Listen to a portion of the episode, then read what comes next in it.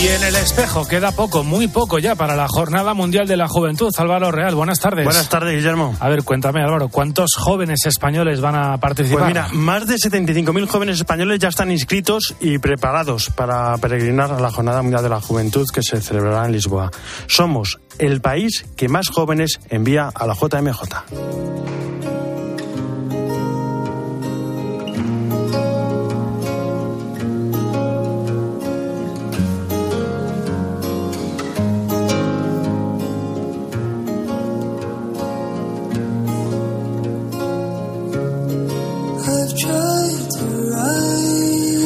Ya saben que aquí las cifras no nos gustan, nos gustan las personas. Como Pilar, del Colegio de Educación Especial María Corredentora, va a su primera Jornada Mundial de la Juventud y nos pide que recemos el rosario. Hoy es mi primera vez que me vaya a JMJ. Estoy preparada para ver a papá y a, a conocernos un poquito más a todos. Y os pido que cogemos el, el y que nenecemos mucho más aún.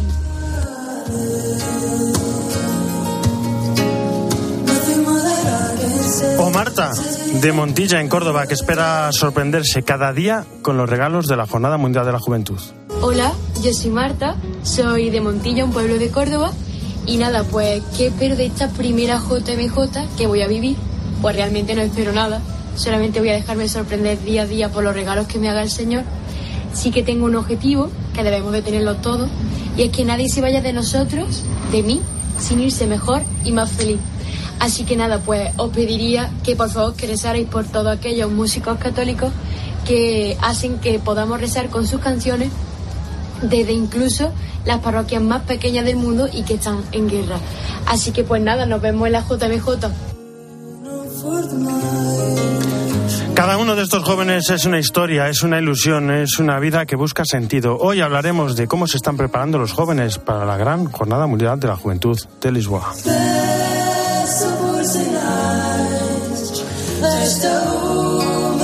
Pero antes de nada, Jesús Luis están, ¿cómo estás? Muy buenas tardes. ¿Qué tal, Álvaro? Buenas tardes. Evangelio de mañana. Bueno, pues como mañana tenemos varias parábolas, voy a ir por las últimas, lo de ser fermento en la masa. ¿Qué es la JMJ, como tú ahora decías? Pues jóvenes que son y todos los que apoyan allí, incluso cualquiera que sea un gesto de apoyo para la infraestructura, todos son fermento en la masa, porque el Señor habla precisamente del reino de los cielos, que es ese granito de mostaza que nadie sabe cómo, pero va revolucionando, va revolviendo. Y luego después me gusta quedarme, aunque he empezado por lo último, en la primera parábola, que es la de la semilla y la cizaña. El reino de los cielos es semejante a ese hombre que sembró esa buena semilla, pero mientras la gente dormía llega la cizaña y dice, no, no hay que arrancar, sino hay que esperar al final. ¿Qué es lo que pasa? A mí hay una cosa que me gusta muchas veces hacer hincapié. Lo leemos en menos de un versículo. Mientras su gente dormía, ¿qué es la dormición? Dormir es yo soy mejor que tú, yo lo estoy haciendo mejor y mientras estamos así vienen dificultades. ¿Y qué ha pasado? Pues que aparece la cizaña y después queremos arrancar cuando también somos arte y parte de esa cizaña. Muchísimas gracias, Jesús. Gracias, Hasta Álvaro, un mañana. abrazo, adiós. Nunca vas a comprender que yo te quise. Nunca vas a comprender cómo lo hice. Bueno, vaya historión el de hoy. La historia de fe del lobo. Cristina Sánchez, ¿cómo estás? Buenas tardes. ¿Qué tal Álvaro? ¿Cómo estás? Pues mira, en estos días estivales vamos a conocer la historia de personas a las que la fe les ha sostenido en momentos difíciles. Algunos son verdaderamente de película, como el caso de Miquel Lejarza, alias El Lobo, el policía que se infiltró en ETA en los años 70, logrando la detención de más de 150 terroristas y el descabezamiento de la cúpula, además de evitar numerosos atentados después de descubrirle la banda terrorista empapeló las calles del País Vasco con su fotografía y el lema Se busca. Tuvo que esconderse, operarse la cara para no ser reconocido y vivir oculto por los cuerpos de seguridad del Estado para el resto de su vida. En conversación con Alfa y Omega, que publica esta semana su historia, nos reconoce que no se habría metido en todo eso si no hubiera sido por su fe. Quería evitar más muertes. Yo siempre he ido con la pistola en el cinto y con el crucifijo en el bolsillo, dice en su último libro, Secretos de Confesión, la continuación de su primera y exitosa biografía. Yo confieso que cuenta cómo su infancia giró alrededor de la parroquia y cómo en Francia se infiltró con una pistola que había llevado a bendecir a un sacerdote. Lo hizo para no tener que utilizarla y así fue. Después de infiltrarse en ETA, estuvo implicado en otras operaciones de inteligencia, pero siempre ha tenido el mismo compañero. Explica que lo que le ha hecho seguir adelante y aguantar los momentos más difíciles fue creer en Dios que le ha ayudado tanto. Nadie por sí solo es capaz de salir de tantas cosas y él dice, yo sé que he recibido una ayuda muy especial, estoy convencido. ¿Y cómo vive ahora su fe? En la etapa actual de su vida, el Lobo cuenta con otra ayuda especial, la de Arturo Ross, obispo auxiliar de Valencia, que es su director espiritual. Se conocieron de una manera casual y desde entonces se ven cuando es posible en algún lugar de España. Su relación es tan estrecha que el obispo ha escrito el epílogo de, de Secretos de Confesión del libro. Cuando nos vemos rezamos juntos, cuenta Arturo Ross. Miquel es una persona espiritual con una fe fuerte y una devoción sencilla a la Virgen. Va misa, reza el rosario, se confiesa habitualmente, es un creyente íntegro. Dice el obispo, a quien lo que más le impresiona es que reza por las personas que han muerto, incluso por los causantes de los daños de los que ha sido testigo. Además, nunca ha manifestado rencor ni odio contra nadie, constata y oye, una cosa curiosa es que para quedar con él y proteger la identidad de la gente tiene que vivir situaciones similares a las que vemos en las pelis de espías. Para mí que el Arturo Ross es como un hermano, la luz que me ha dado Dios en mi camino, explica conoce a su familia, los ayuda mucho y bueno, pues eh, de este modo pues vive esta etapa de su vida, aquel chaval de parroquia que ofreció su vida por España, siempre con la mirada puesta en Dios. Nos escuchamos la semana que viene. Muchísimas gracias, Cristina. Hasta la semana que viene. Bueno, las 2 y 11, una hora menos en Canarias, nos vamos hasta Roma. Eva Fernández, ¿cómo estás? Buenas tardes. Muy buenas tardes, Álvaro. Venga, va, me la juego. Hoy sí que podemos decir que estamos ante un plácido y tranquilo sábado de julio en el Vaticano, ¿verdad? Pues me parece que sí, me parece que sí. crucemos los dedos porque es algo sorprendente, pero esta mañana el Papa únicamente ha recibido a miembro del cuerpo diplomático y, y, está trabajando en los discursos. De Eva, Eva, Eva, te perdemos, te estamos, te estamos escuchando muy mal. Vamos a hacer una cosa que es que vamos a dar paso a la publicidad, te intentamos llamar y volvemos para hablar de este plácido y tranquilo, como estábamos comentando sábado de julio en el Vaticano. Álvaro Real. En Mediodía Cope, El Espejo. Estar informado. Están pasando muchas cosas. Y estés donde estés este verano, en Cope vamos a estar ahí para contártelas. Arrancamos con esa última hora que les hemos adelantado hace unos minutos. Con Herrera en Cope y la última hora. Con Mediodía Cope, la tarde, la linterna. Muchas zonas de España han estado en alerta máxima por los incendios. El partidazo de Cope. Sesión continua de deporte aquí. Este verano, Cope te acompaña estés donde estés. También en cope.es, redes sociales y en tu móvil. En Mediodía Cope, El Espejo. Estar informado.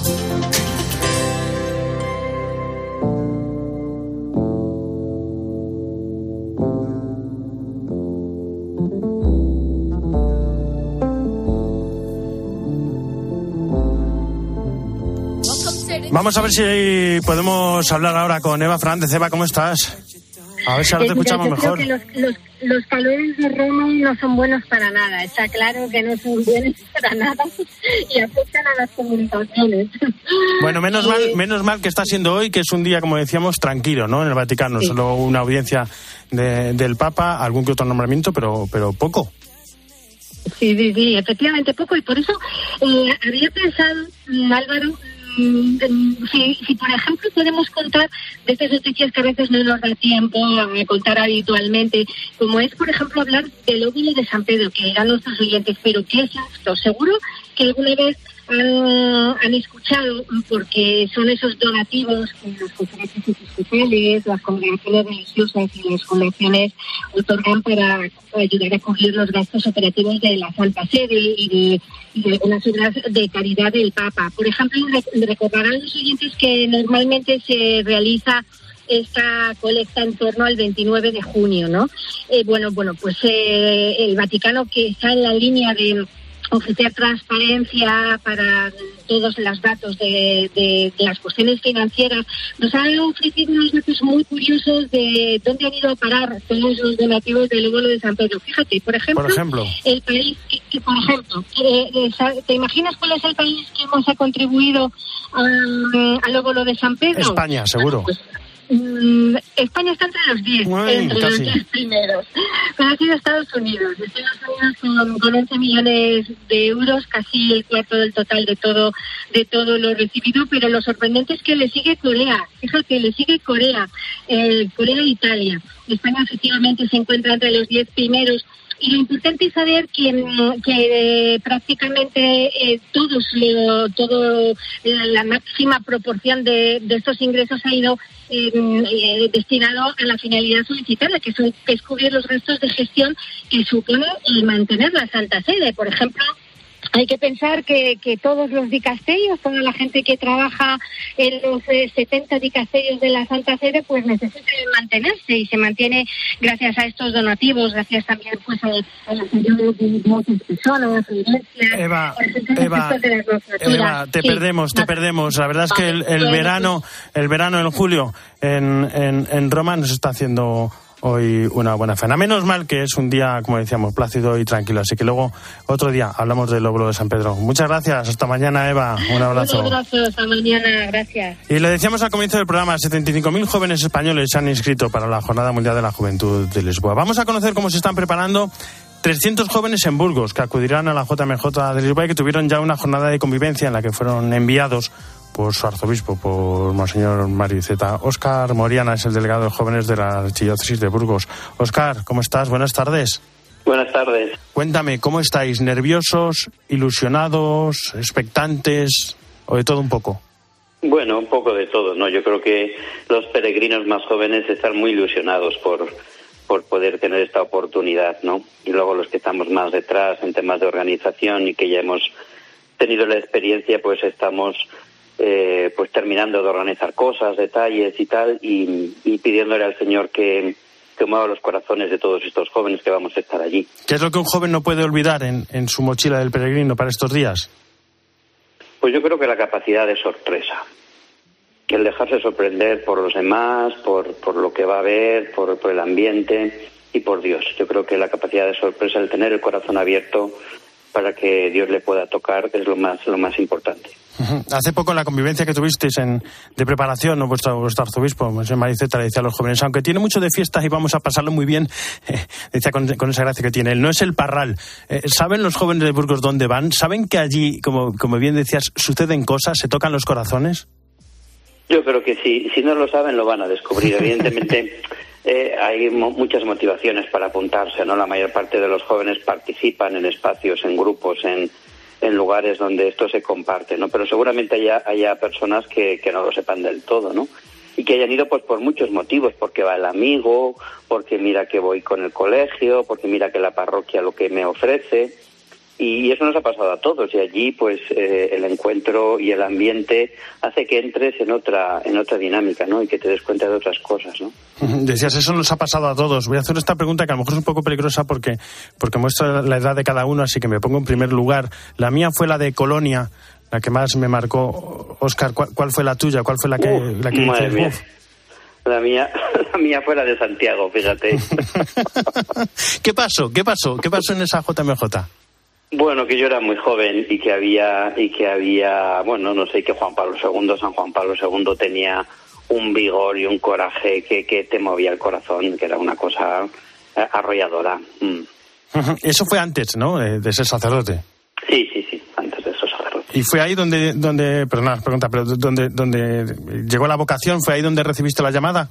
No, no, yo ya estaba, estaba encaminado. Fue, fue una confirmación, fue algo que, que sirvió para reforzar aquello que yo ya estaba intuyendo en el corazón y estaba a- alentando el espíritu.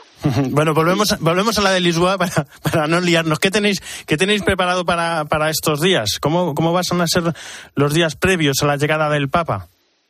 Bueno, pues nosotros vamos a estar en Aveiro, en, en la diócesis de Aveiro, en torno en el arciprestado de Vagos, que es una ciudad que está eh, cerquita de Aveiro, a 10 kilómetros, y bueno, pues eh, vamos a ser acogidos como todos por familias, ¿no? Que esto también pues es muy bonito, ¿no? Porque vamos a tener la oportunidad de conocer muy de cerca cómo son la vida de las comunidades parroquiales, ¿no? Porque vamos a estar en familias, en parroquia y lo han organizado muy bien, la verdad, en este arciprestazgo porque en esta diócesis, perdón, porque bueno, nos acogió el señor arzobispo y nos trató muy bien y, nos explicó un poco cuál iba a ser el plan, ¿no? Que es primero ambiente de familia, después de parroquia, después de arciprestazgo y el último día el día 30, el domingo, nos envía, el señor arzobispo nos envía a, a todos los que hemos estado allí, que me parece que somos como 7.000 los que vamos a estar Bueno, en Aveiro. Esto, esto parece obvio, pero, pero quizás no todo el mundo lo sepa. Vosotros ya habéis estado allí, ya habéis tenido eh, contacto, ya sabéis eh, los lugares donde, donde vais y todo esto tiene una preparación de mucho tiempo.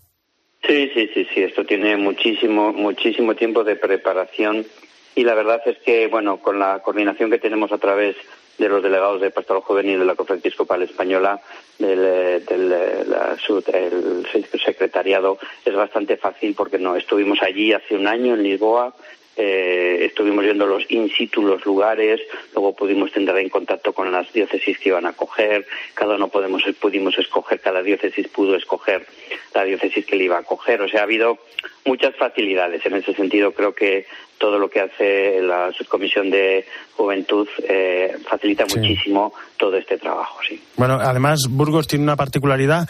Eh, que es que es lugar de paso, ¿no? 5.000 jóvenes que, que vayan a Lisboa van a pasar por allí. Y creo que mañana tenéis listo un concierto, ¿no? Con, con el grupo de San. El lunes, el lunes, Ah, lunes. el lunes 24, sí, el lunes 24 a las nueve y media, sí. Eh, esto también ha sido otra sorpresa, que nosotros sabíamos que no, que, bueno, nos habían dicho expresamente que, que no, no éramos eh, lugar de, de acogida de días en diócesis, pero claro, la gente para entrar a Portugal evidentemente tiene que pasar por España, entonces nos empezaron a solicitar, no sé si por la historicidad de Burgos o por el lugar, el enclave geográfico, y al final se han juntado 5.000, sí, 4.900 y algo. Pues porque es Entonces, bonito, ¿por qué va a ser si no? ya, claro, sí, eso creo yo. Sí, yo les pregunto a los compañeros de al lado otras veces y digo, oye, pero vosotros cuántos cogéis, porque aquí en Burgos se han debido concentrar muchos. Y, y pensando en todo esto, pues también un poco para hacer un poco de ambiente aquí en la diócesis, el día 24 nosotros salimos, los que vamos a los días en diócesis salimos el 26, el miércoles. Y entonces el lunes 24 pensamos con este grupo italiano de son que nos conocemos hace tiempo, pensamos en la posibilidad de hacer como una fiesta entre los que estamos ese día duermen en Burgos 1.500 jóvenes de distintos lugares, más los 300 que nos vamos, más abierto a todas las parroquias y a todo el ambiente diocesano, pues pensamos que podría ser una buena oportunidad de, de palpar un poco aquí en, en la diócesis el ambiente de la JMJ. O sea, que sois diócesis de envío y de acogida. ¿Cómo, cómo, cómo es eso? Dos cosas a la vez. Sí, bueno, de, de acogida en teoría no, es de paso. O sea, Claro, nosotros sí, claro. sí, hacemos la acogida cristiana, que es una noche en un polideportivo en el suelo, eh, ¿no? Y eh, simplemente es que, que como coincidía todas estas cosas, dijimos, bueno, vamos a celebrar la fe en los jóvenes, ¿no? Y por eso montamos este concierto con este grupo que realmente tiene un testimonio eh, que realmente es muy interesante por su propio proceso y por cómo ellos han vivido. Y ellos van camino de la JMJ. De hecho, ellos van a participar en, en el Festival de la Juventud de la JMJ en varios conciertos. Eh, mañana es la jornada de los abuelos. El, el Papa decía en el, en el mensaje a los jóvenes que, lleven de alguna manera a sus abuelos a la JMJ. No sé si también vosotros habéis tenido algún acto o, tenéis algún especial eh, recuerdo para, para los abuelos en, la mochila que llevéis a la JMJ de Lisboa.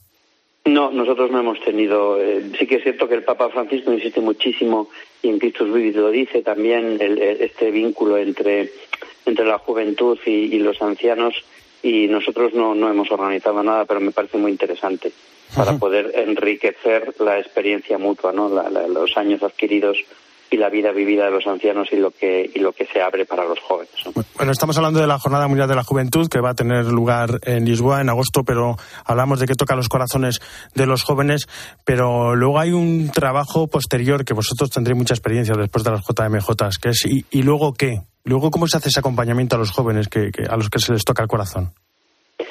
La verdad es que en Burgos en ese sentido tenemos mucha suerte porque la mayor parte de los jóvenes que van van apoyados por un grupo. Entonces hay muy poquitos jóvenes que vayan solos y, y que vayan sin, tener un vínculo. Entonces nosotros en la Delegación de Juventud de Burgos lo que hacemos es coordinar, pero el trabajo se realiza en las parroquias y en los colegios. es ahí donde el joven es acompañado, donde el joven recibe formación, donde se genera el ambiente. Y sí que esperamos que con, con esta asistencia y participación masiva y con el ambiente de la JMJ sí que esperamos que al próximo curso vamos a tener que reforzar y animar este proceso del acompañamiento. ¿no? Nos pasó también en el curso pasado con la PES, con la Peregrinación Europea de Jóvenes. También tuvimos una experiencia muy interesante. Yo creo que de aquello viene eh, el que la gente se haya animado a la JMJ. Al estar tan cerca por el tema de la pandemia, que no nadie esperábamos que esto fuera así, pero bueno, ha coincidido y, y ha hecho que los, los jóvenes se animen y vean que, bueno, pues que hay propuestas más allá de que a veces deben solos, en realidad es que son poco, eh, poco atrayentes, ¿no? Y, y, al juntarse con otros, pues se animan. Y el tema de voluntarios, ¿hay voluntarios de Burgos que, eh, por la cercanía, que, se, que hayan ido a, Lisboa o no tenéis constancia de, de jóvenes? Sí, sí, que hay, hay varios voluntarios. Lo que pasa que ha sido en esta última semana, no son voluntarios de larga estancia. Creo que, que las personas que han ido llevan como una semana o 15 días colaborando en lo que es la organización de ya lo intentamos animar y, y, la verdad es que es difícil porque la situación también que viven los jóvenes con la precariedad laboral sí. no les permite disponer de mucho tiempo porque se juegan sus trabajos entonces a veces es complicado. ¿sí? Bueno, va a ser maravillosa la Jornada de la Juventud de Lisboa y que, que sepáis que me dais mucha envidia. Oscar Moriana, muchísimas Muy gracias. Bien. Y un fuerte abrazo. Vosotros. Gracias Muchas por estar gracias. con nosotros.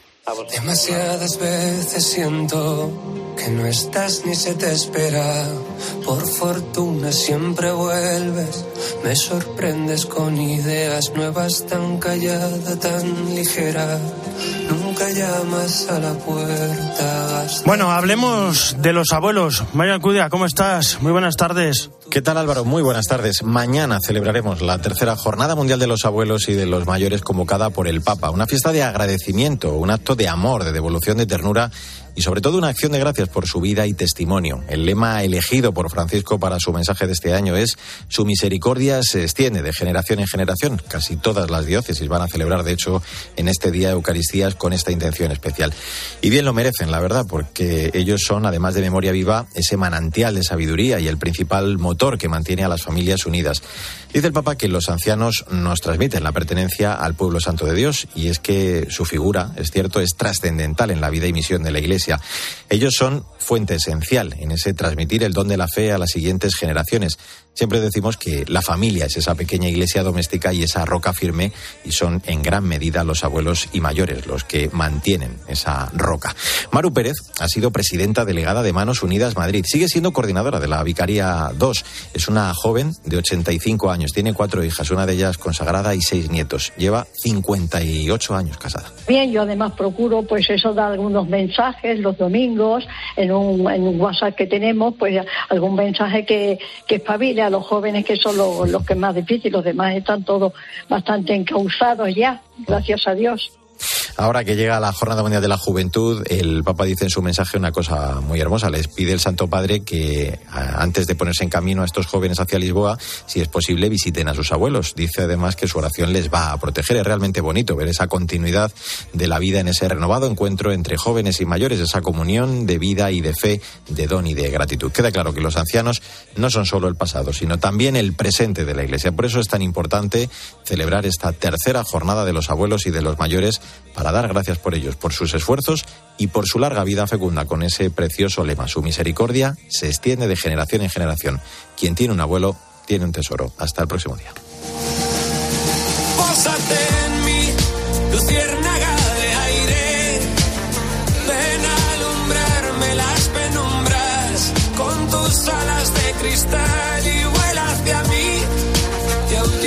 Muchísimas gracias, Mario. De esta jornada hablaremos mañana con la misa del Papa Francisco y con el Ángelus, en el que seguro que hablará de ellos.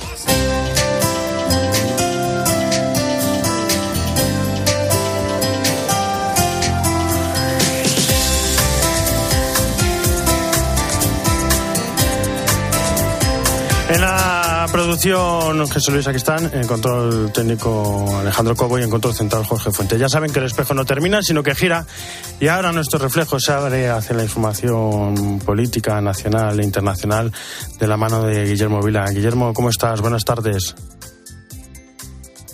Hola Álvaro, buenas tardes. No me lo digas, no me lo digas. Vais a, hablar de las elecciones. Enseguida, enseguida vamos en Mediodía Cope con la última hora de las elecciones, el bloqueo de la justicia como síntoma de la legislatura que acaba y el análisis también de cómo está influyendo en el mercado las continuas subidas de tipos de interés.